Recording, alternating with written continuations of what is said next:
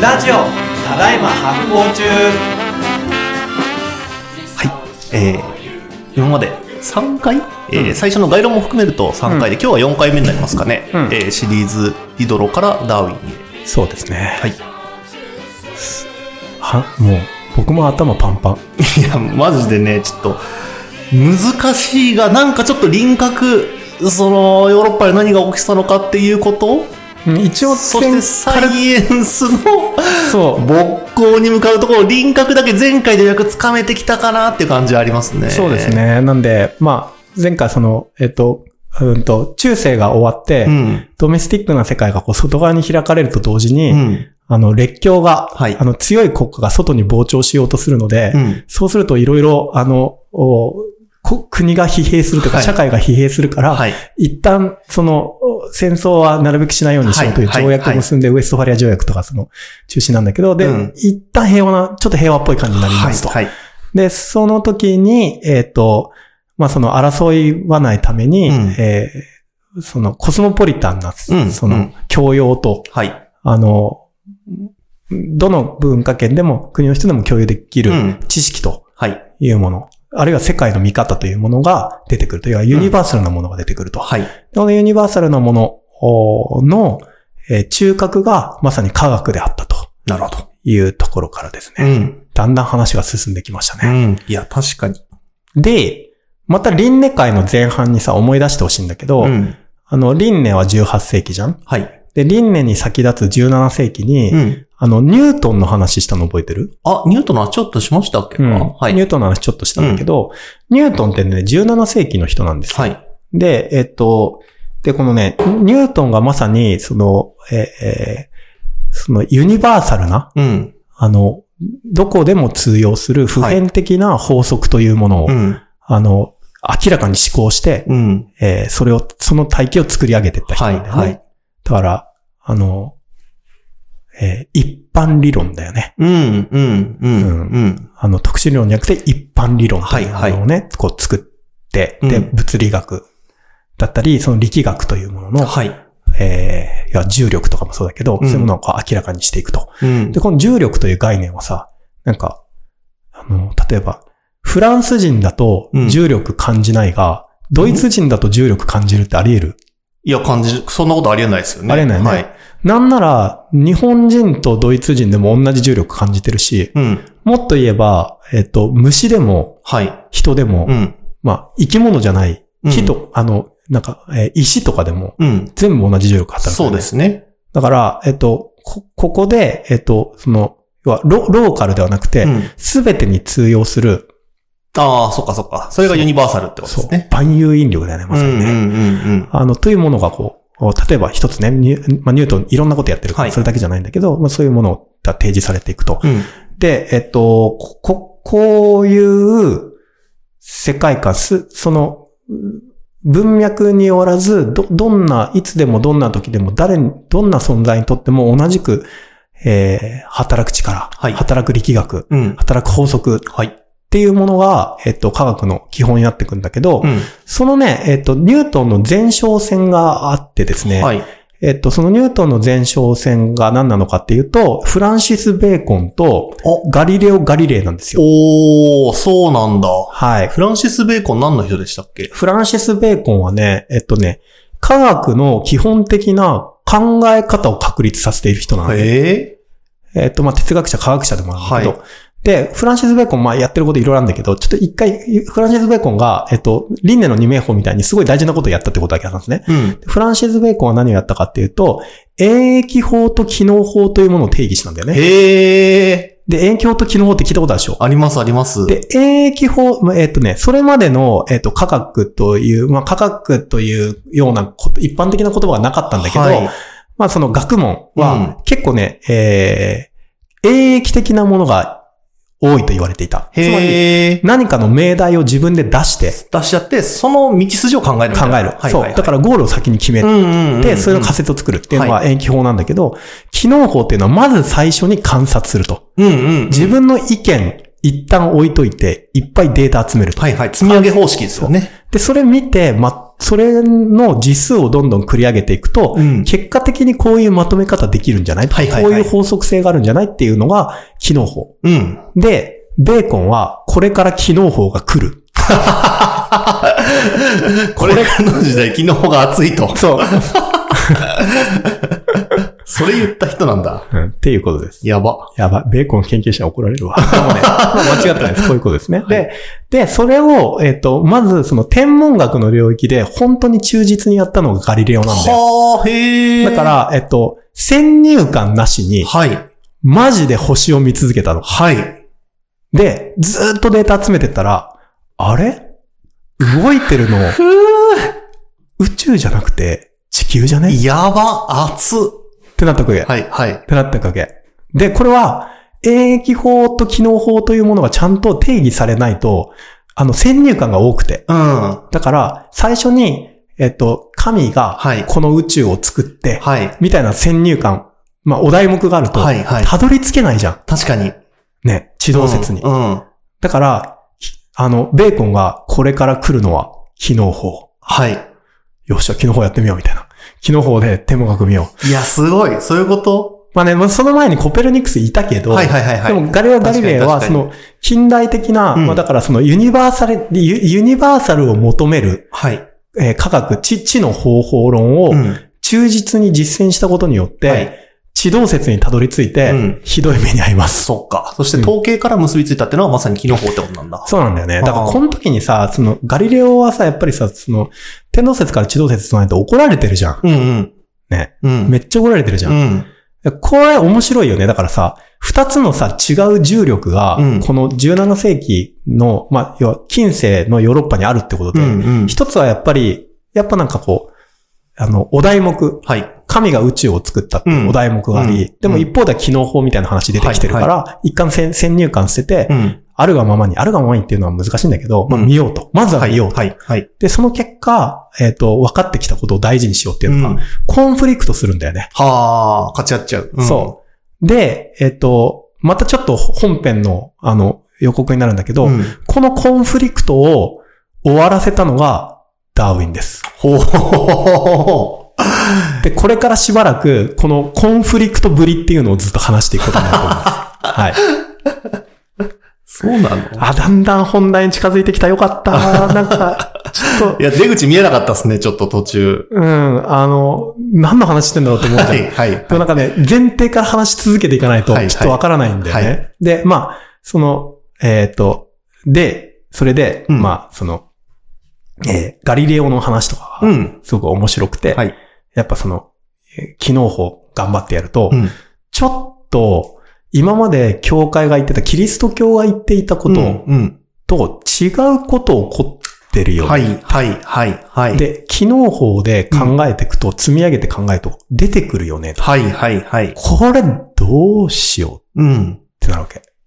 で、ここから、えっ、と、まあ、ある種のそのヨーロッパらしい葛藤、うん。コンフリクトが、うん。その神の世界と、あの、そのユニバーサルな世界。うん。うん。だから、キリスト教ってローカル、はい。カルチャーじゃん。はい。言うたら、確かに確かに。言うたら。まあ、この時のね、きヨーロッパ世界の人にそれ言ったらブチ切れられるだろうけど。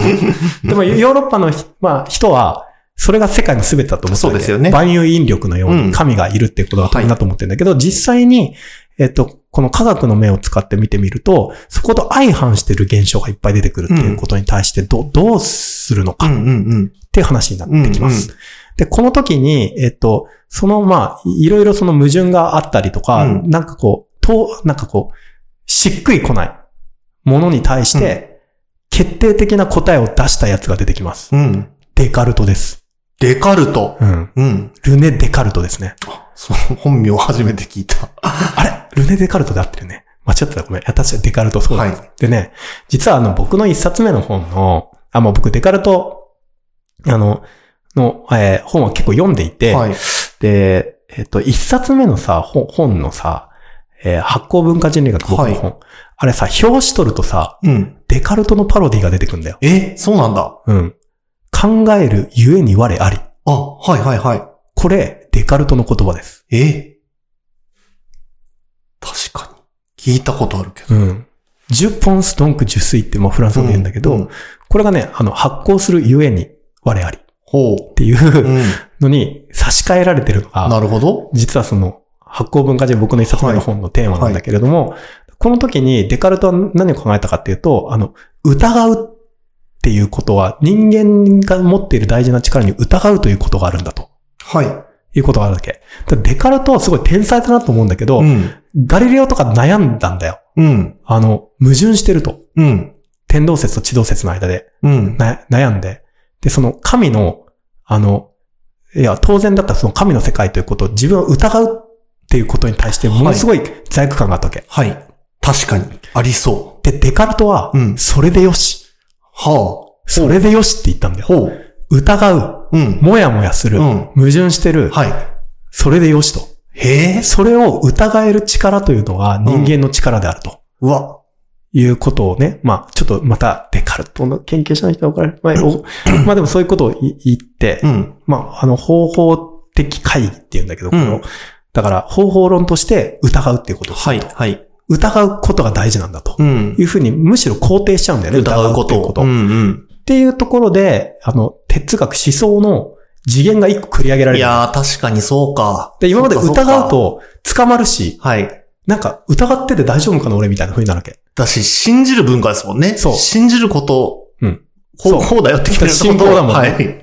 それをさ、デカルト覆しちゃうのよ。そういうこと？信じない。はい疑うことこそが、うんうん。あの、人間のその知的な行為であると。っくーていうパラダイムシフトを起こしちゃう。はい、はい、はい。で、で、で、デカルトはでもそれでも、じゃあ無神論者かっていうとそうじゃないのよ。うんうんうんうん。やっぱね、17世紀の人なんで、はい。で、デカルトは、えっ、と、だあの、だからリンネルさらに前だね。うん一世紀前なんだけど、一世紀で、デカルトはじゃあそこの矛盾に対して、前。うん。うん。あの、要はその、疑うっていうことの、と信仰の矛盾に対して出した答えが、うんあの、えー自分が疑うという、この前提を作っているのは絶対的な神なんだと。ほうだから全てを疑うことによって結果的に絶対心が炙り出されてくると。いうよくわかんない理屈を作るの僕らからすると。で落としどころ作らなきゃしょうがなかったんでしょうね。そうそうそうそうそうでもさ、正直もう苦しいよね、だいぶ。確かに。正直もう僕らからすると苦しいんだけど、はいはいはい。その、絶対、疑うっていうことを疑い続ける人間というのを担保してる絶対心がいるうん。うん。いうことによって、実は、えっとね、なんて言えばいいのかな、えっと、うーんとさ、えー、なんか、比較することによって、うん全く相反するものの登場によって、うん。今自分が知覚してるものを、えー認識するっていうことってあると思うんだよ例えば、えっと、に、人間はさ、その、えっと、甘いものとしょっぱいものがあるうん。はいとし。たときに、甘いものだけずっと食べてたらさ、うん。多分甘いっていう概念知らないよね。はいはい。で、しょっぱい、っていうものをなるほど。甘いものばっか食べてたやつがしょっぱいものを食べた瞬間に、あ、違う。あ、甘、あ、うん。違う。あ、俺がいつも食べてるあれの味はなんだ？みたいなうん。感じで、はい。なんか甘いとしょっぱいがあるな、うん。みたいな風になるじゃうない、んうん。で、このデカルトがさ、方法的会議を出したことによって、えっと、今まで暗黙の了解だなるほった、その絶対的な存在っていうものが、えっと、意識化されてくるんだよね。あれ？これってテーゼとアンチテーゼの話はもっと先ですか？もうもうちょっと先ですね。まあでも同じようなことがその時起こってるってことですはい。そうですね。まあだから、あの、弁証法の話になってくると思うんだけど、うんうんうんあの、まあそれもうちょっとあったんだけど、でもその、えっと、なんか、前提みたいなのでデデカルトが用意してるうんうんうんうん。でもそのデカルトのさらに、その、源流のところに、うんその、機能法と演疫法みたいなものがあったりとか、なるほどまあ、フランシス・ベーコンの方法論の提示があったりとかはい。するので、結構重層的なんだよね。ええこれは面白いな。そう。だからデカルトやっぱり今回ずっとこうやってた中で、結構デカルトってやばくないって思ったの改めて。だからみんなさ、疑うことに対して、ああ、疑っていいのかなって思ったんだけど、はいはいはい。それでよし。うん肯定あと、ベーコンのこれから機能法が来る。いやー、それも面もう白い。相当いいよねうん。っていうのが、の積み上げがあって、で、それで、えっ、と、まあ、ニュートンがうん。万有引力の法則という、まあ、一つね、あの、うんいえっ、ー代表的うな、んうん。えートピックスで言うと、そういうものを出して、こうユニバーサルなもの。はい。あの、疑っても疑っても、なお多分そうだろうん。うん。う。何回疑ってもやっぱこれそうだろう。ん。それっぽいだろう。みたいな。うん。ものを、をユニバーサルなものとしては鍛え上げていくんだよね。おー。そう。で、なんだけど面白いのは、ニュートンめっちゃ信心深いのよ。へえ。そうなんですね。そう。ニュートンめっちゃ信心深くて、めっちゃ神様のこと信じてるんだけど、結局な、それをね、デカルトにすごい似ていて、うんあの、結局その、その、万能の法則を見つけることがやっぱり絶対心の願いにかなうことだっていうふうに。うんだから、えっ、、と、人間が神に近づくための方法なんだよね。はいはいはい、はい。仰の、信仰行為なんだよ。うんうん。あの、ニュートンにとって、えっ、と、その、すべてに当てはまる普遍法則を見つけるってことは、宗教行為なの。いや、でも確かになんか美しい数式も神様が作ったとしか思えないとか、まあそういうような話で、うん。あの、サイエンス分解されるルールとかも神様が作ったっていうふうに考えれば、うん。確かに辻褄合いそうな気もしますよね。そなんでで世界のルールを解き明かすっていうことがサイエンスでも、えっ、と、その先にいる神様っていうことにも結びつきうれた。う。そう。うんうん。意思、その通り。はい。で、またちょいちょい本題戻るけど、はい。その世界観を破壊したのがダーウィンです。全部、全部だ。そう。だ超、超さ、遠回りしてるように思えるじゃん。実はこれ一つの点に収束していくのよ、これ。面白い。はいはいはい、はい。そうなんだよ。うあの、まあ、でも、まあ、ニュートンにとっては、はいやっぱりその、えー、その万能の法則を見つけるっていうことが、うんやっぱりか、神に奉仕する。行為であったと。うんうんで、。これがまた輪廻の回に戻っていくんだけど、その17世紀のこの、まあ、ガガリレオ・ニュートンのラインによって、うんえっ、と、ナチュラルフィロソフィーが出てくるよね。うんうん自然哲学はい。というものがまず一個出ていって、うんここでヨーロッパの人類史の中で、うん。西の人類史の中で、その普遍性というもの、うんうん。あの、すべてに当てはまる法則。で、それは、えっと、やっぱりもう一部し神学からもう離れ始めている。はいはいはい。あの、神、神学というキリスト教というローカルの、えー世界観に、えーの首引きから外れていく、うんより普遍を目指していくものがここで立ち上がってきてるんだとおいうことがー。うん。わかるっすよね。はい。わかるっすよね。で、はいヨーロッパ、中世が近世に入って、うんここぐらいまでうん。結構来てる。うんうんうん。結構いい線まで来てる。結構いい線まで来てる。結構いい線まで来ていると。ははい。で、これが、えー科学の事情です。で、うんうんうん17世紀でちょっとまた違う話する。あ、ちょっと待った。これ今何分くらい経つのかな？あ、一回時間チェック。結構いい時間だわ。結構いい時間。結構いい時間だから、はい。ちょっと一回ふ、ふなんか一種のコメント聞こうかな。ここまで、あの、えーお、おさらいすると、はい。えー中世の、まあ、貧しながらも安定していたヨーロッパ世界が、うんオスマントルコのプレッシャーとか、はい。あとはその大西洋航路の発見とか、うんうん。あと、おあと宗教改革みたいなものだったりとかして激動になっていくと。うん。うん。で、その中で、えっ、と、国家というものが、うんえー台頭してきて、はい国家の力が強くなっていっうん。た。結果、その強い国家の暴走を許していると、うん。本当に社会が、あの、社会の秩序を保てないので、うん。ある程度みんなが共有できる世界観とかルールを作って、うん。そこでコスモポリタンな世界というか、うん。あの、グローバルな世界というか、うんうんあの、インターナショナルな世界って言えばいいか、インターナショナルな世界がこうはい。確立していく中で、えー一つのその共通知識というか、うんあの、みんなで共有できるナレッジとして科学というものが出てきますと。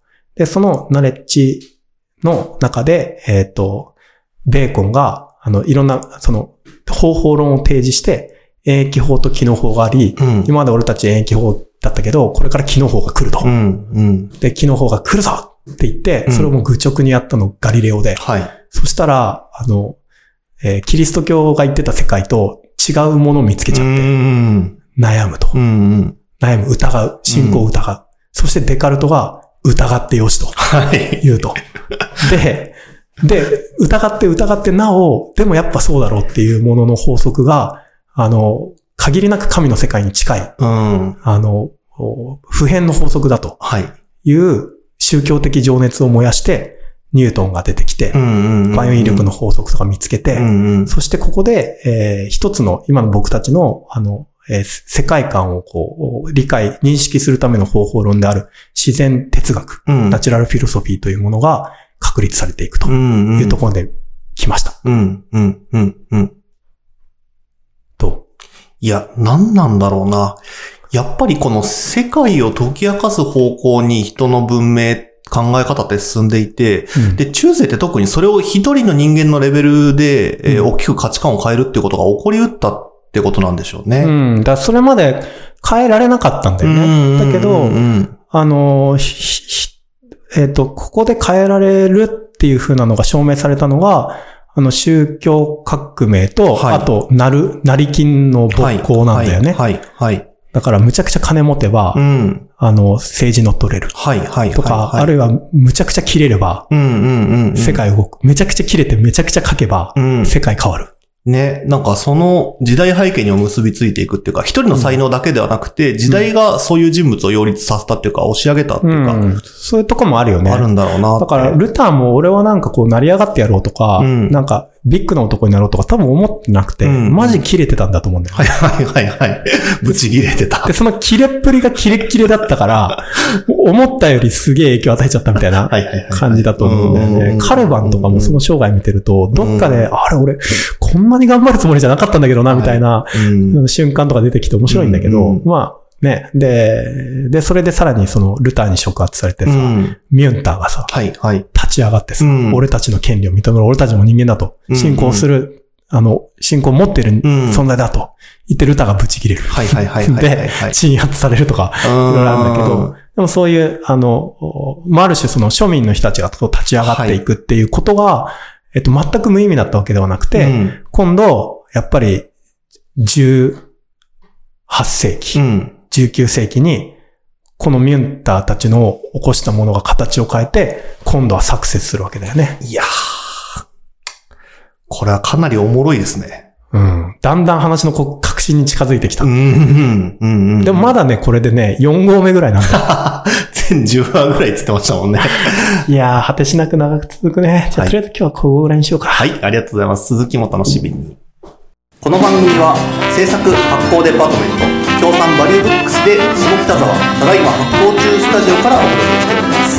ポッドキャストは Spotify 映像は発行デパートメントの YouTube チャンネルで視聴できますチャンネル登録